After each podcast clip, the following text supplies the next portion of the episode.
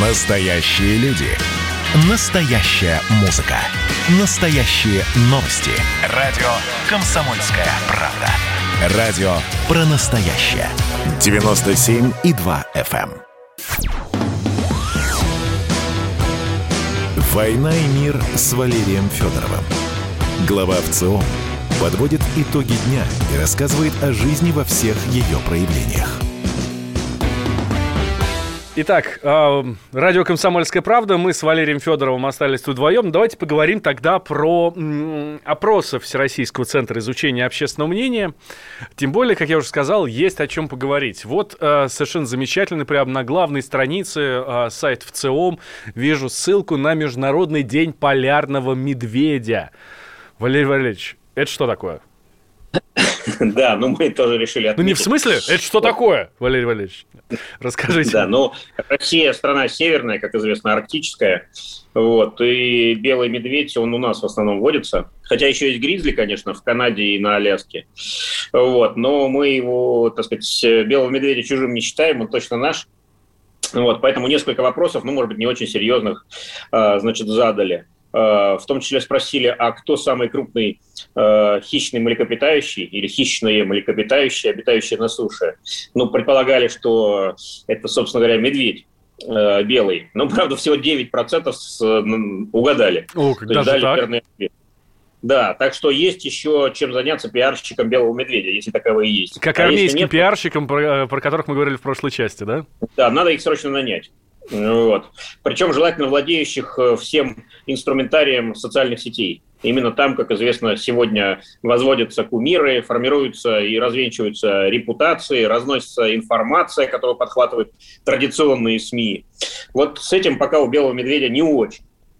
Вот. Что еще интересного узнали? Э, ну, узнали э, о том, какие звери животные э, занесены в Красную книгу из э, российских видов. Э, Прежде всего, амурский тигр, уссурийский тигр, бенгальский тигр, дальневосточный тигр. В общем, тигров у нас много, хотя бенгальский, конечно, не наш, но вот остальные наши. Вот. Барс, снежный барс, ирбис, леопард, дальневосточный леопард, зубр, и даже рысь, а также некоторые виды оленей. В общем, про Красную книгу мы не забыли. Вот, и многие виды, которые там находятся, ну, действительно помним, а некоторые из нас даже и помогают, потому что, как известно, можно сдать деньги, перечислить в определенные фонды, э, которые занимаются значит, спасением, э, скажем, леопарда нашего э, дальневосточного и других красивых таких ярких, вот, э, симпатичных видов. Валерий Ну Валерьевич, и- а знают ли а, опрошенные вами россияне вообще, что такое Красная книга? Да, ну, слушайте, в школе об этом э, и в советское время говорили, и сейчас говорят, поэтому да. Ну, я смотрю, книга, практически нет. Вот, э, я смотрю по вопросу как раз, э, что такое Красная книга, какое из перечисленных определений лучше всего описывает, что такое Красная книга России, только 88% э, точно ответили на этот вопрос. Не только, а целых 88, потому что это гигантский просто результат. Только 5% затруднились ответить. Я считаю, прекрасный уровень знания. Вот, а мечтать больше не о чем. А, Ну и что еще интересного? А, Хотим ли мы отправиться в путешествие в Арктику? Напомню, сейчас у нас вариантов не так много для туризма. На Занзибар, конечно, пускают, вот, э, э, в Марокко, а я вот в Сербии недавно был в отпуску. Но все-таки, конечно, по сравнению с доковидными временами, э, внешние, э, так сказать, направления, они в огромном дефиците. И э, что мы делаем в таких условиях, когда хочется все-таки попутешествовать, увидеть что-то новое, а россияне любят путешествовать и с познавательными целями в том числе. Ну, Арктика, конечно, приходит в голову. Не только Сочи, Санкт-Петербург, Алтай, э, Кавказ наш замечательный, но и Арктика. И вот на прямой вопрос, хотели бы вы там побывать или нет, э, порядка 40% россиян, причем мужчин среди них несколько больше, чем женщин, сказали да, а 2% уже даже совершили такое путешествие. Так что вот 2 совершили, а 40 хотели бы, ну, в 20 раз больше потенциал. Вот, поэтому, хотя и дороговато, там и логистика, пока, насколько я знаю, э, не очень хорошее и не так много объектов гостеприимства, но постепенно что-то строится в Мурманской области, на Ямале, даже на Рильске, на нашем знаменитом заполярном производственном центре, промышленном центре. Вот. Так что постепенно развивается индустрия гостеприимства и значит, в Северном Арктическом регионе, Э, предлагает большое разнообразие, э, даже э, такие экзотические туры, как на атомоходе, некоторые к Северному полюсу добираются. Ну, повторюсь, конечно, стоит это денег, вот, но постепенно-постепенно растет популярность. Будем надеяться, что ну, хотя бы 10% из тех, кто выразил такое желание, его реализуют в ближайшие годы, и это будет означать уже такой огромный скачок, прирост в численности Э, тех, кто пошел э, в арктический туризм. Ну и последний вопрос. Я смотрю, тоже у вас очень-очень такой такой наш э, русский, я бы даже сказал, в, в этом русский вопросе. Медведь. Да, какое да. животное, на ваш взгляд, лучше всего олицетворяет Россию и может служить национальным символом? Да, но тут мы э, медведя не разделяли на э, белого и бурого. Вот. Э, все-таки бурый-то он э, в Арктике не живет, да, в скорее такой средней полосе.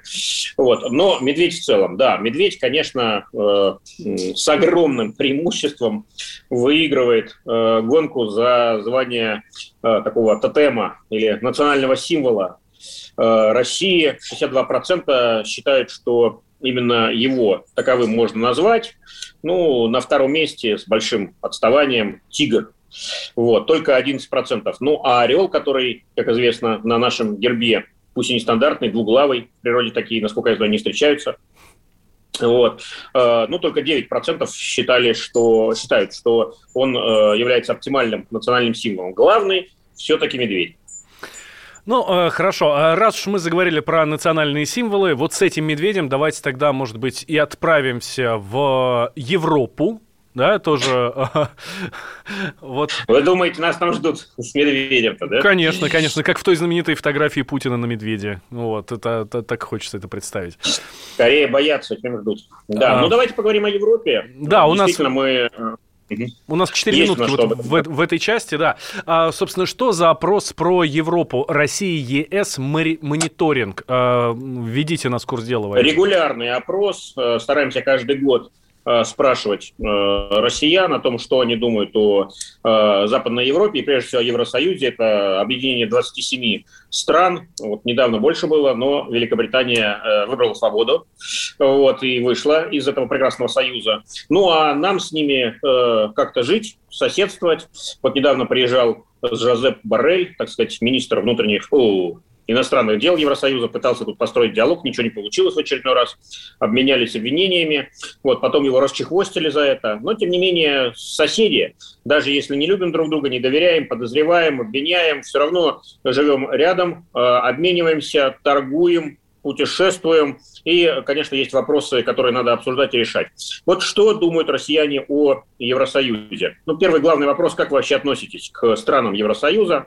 В целом неплохо относимся, 7% даже очень хорошо, 48% э, в основном хорошо. Тех, кто плохо относится, существенно меньше, около 27%. Так что, несмотря на все пертурбации и сложности, и кризисы, а сейчас, очевидно, кризис переживают наши двусторонние отношения. Ну, в целом, неплохо мы к ним относимся. А, хорошо, как, а, что россияне думают по поводу российских отношений с Евросоюзом? Прохладные. Прохладная, вот такая доминирующая оценка, 40% ее, э, так сказать, выбрала, а 13% даже считает, что враждебные. Сейчас, просто, правда, нам Виктор Мураховский рассказал о том, что нынешняя враждебность ни в какое сравнение не идет с тем, что было 30 лет назад, вот, когда миллионные армии э, друг напротив друга стояли в Восточной и Западной Германии. Да, к счастью, это действительно так, но все-таки враждебность определенно ощущается. Обмениваемся э, санкциями, высылаем дипломатов, ограничиваем э, значит, общение, ругаемся. Вот. Мало, мало тех, кто э, оптимистически смотрит и считает, э, что у нас хорошие, дружелюбные или теплые отношения. Всего 15%. Ну и 26%, четверть считает, что, в общем-то, нейтральные. То есть, как бы, каждый живет своей жизнью. А что делать? Какие должны быть отношения, по мнению россиян? У нас вот буквально полторы минутки в этой части, да? Давайте по -по посмотрим как раз вот на, эту, э, на этот вопрос. И здесь очень интересная динамика. Проследить ее с 2003 да, года. Да, динамика здесь, наверное, главная. Вот мы с, э, уже 14 лет э, задаем этот вопрос. Предлагаем три варианта ответа. Первое. Россия должна стремиться стать полноправным членом Евросоюза, то есть отказаться, угу. скажем так, от суверенности в полном масштабе вступить, интегрироваться в западноевропейское пространство. Эта точка зрения э, в 2003 году была доминирующей. 35% полагали, что наше будущее, оно в Евросоюзе. Но затем практически в каждом опросе эта доля снижалась, и э, вот свежие данные показывают, что только 9% да, угу. меньше одной десятой э, видят будущее России в Евросоюзе. А что же делать? Ну вот доминирующий ответ сегодня мы должны стремиться к установлению равноправных и партнерских отношений с Европейским Союзом. То есть дружить домами, но не э, значит, поступаться собственным суверенитетом, собственной идентичностью, собственными интересами. 14 э, лет назад 30% поддерживало такой, э, такую траекторию. Сегодня существенно больше, почти каждый второй, 40 8%. Но есть, конечно, те, кто очень обижен на Европу, кто э, считает, что она ведет курс антироссийский, и что, в общем-то, это у них э, не конъюнктура, а такая вот стратегия.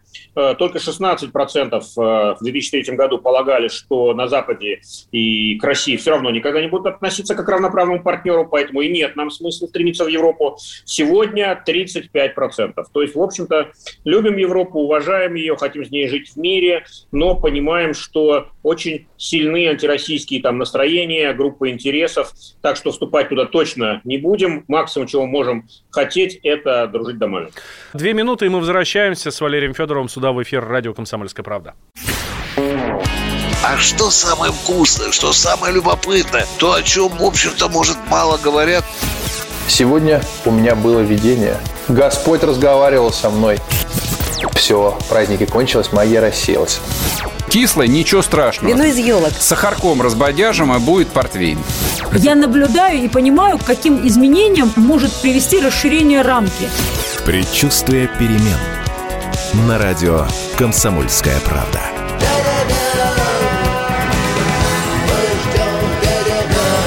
Но извините, пожалуйста, я понимаю, что действительно заниженная лексика не наш стиль.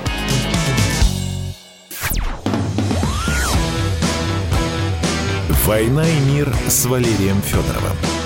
Глава ВЦО подводит итоги дня и рассказывает о жизни во всех ее проявлениях.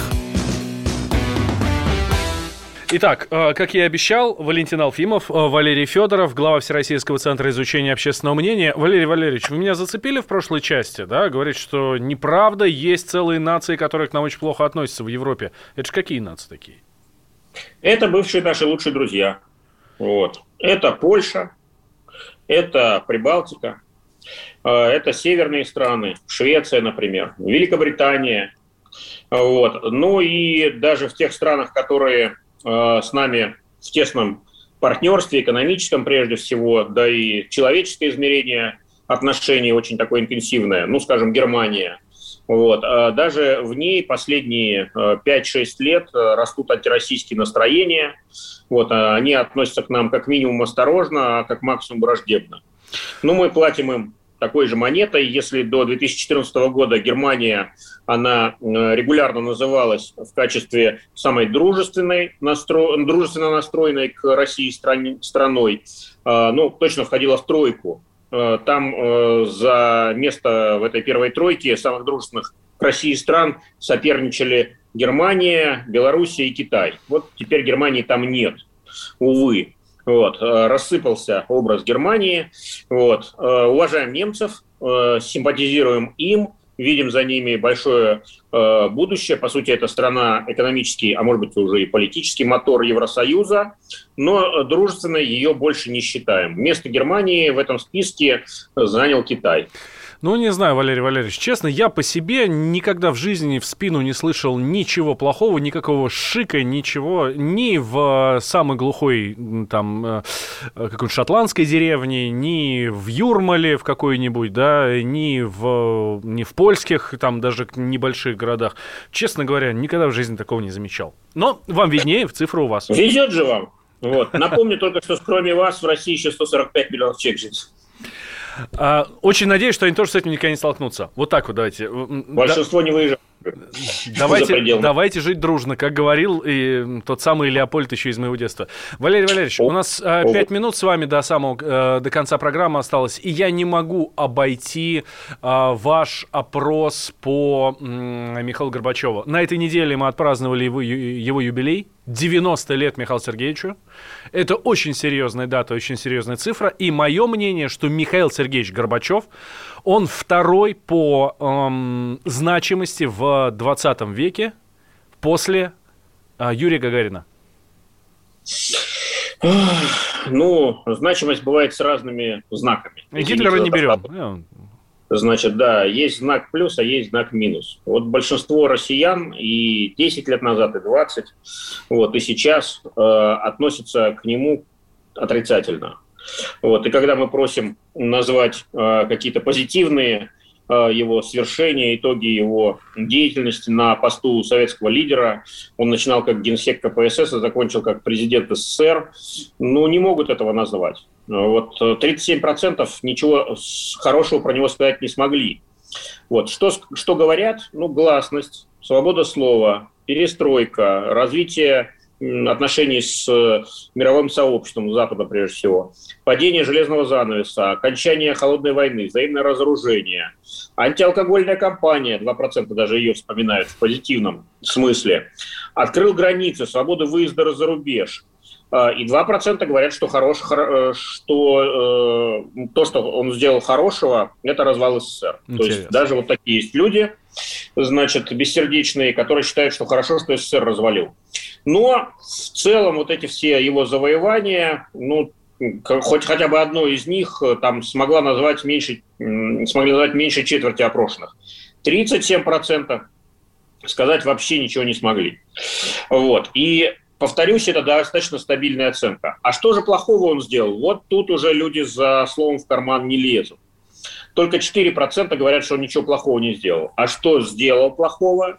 развалил СССР, разрушил страну, допустил ее распад, э, действовал в угоду Америки, западных стран, а не в пользу нашей страны, э, довел экономику до упадка, развала промышленности и сельского хозяйства. Вообще все развалил.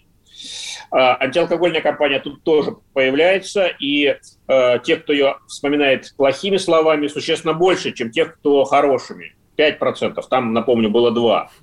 Э, предал, предал Э, страну, народ, э, обезоружил армию, э, создал дефицит товаров, очереди в магазинах, на талоны перевел страну.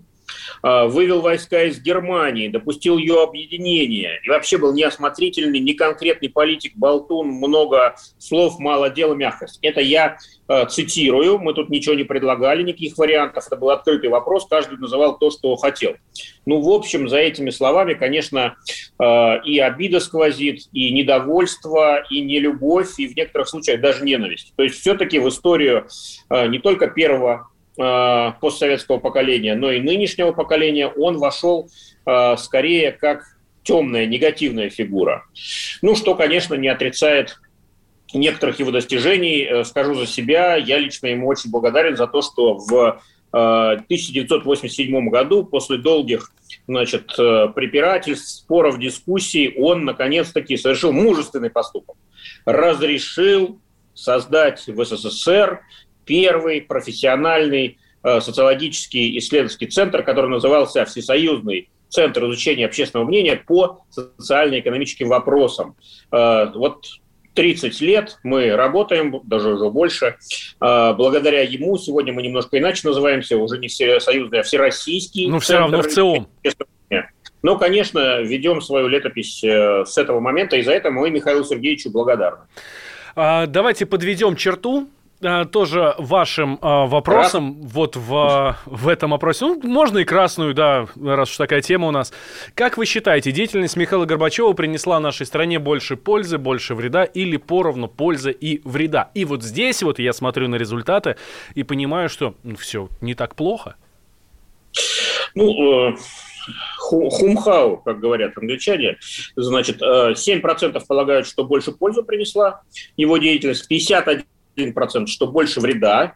Ну и 32% полагают, что примерно поровну и пользу, и вреда. То есть если говорить а, значит, о каком-то балансе или о перспективе какой-то, да, изменения имиджа Горбачева в истории, а он, очевидно, историческая фигура, фигура исторического масштаба, то скорее а, вот этот вот тренд не от а, его ну, значит, негативной оценки к позитивной, а от негативной к сбалансированной. Но когда эта сбалансированная оценка восторжествует, я лично прогнозировать затрудняюсь. За последние три десятилетия не восторжествовало. То есть в основном все-таки он в истории нашей прописан сегодня темными красками.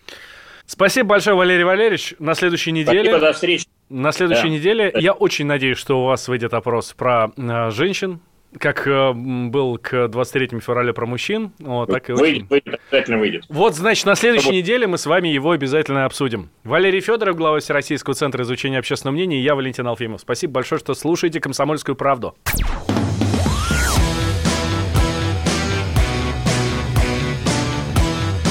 «Война и мир» с Валерием Федоровым.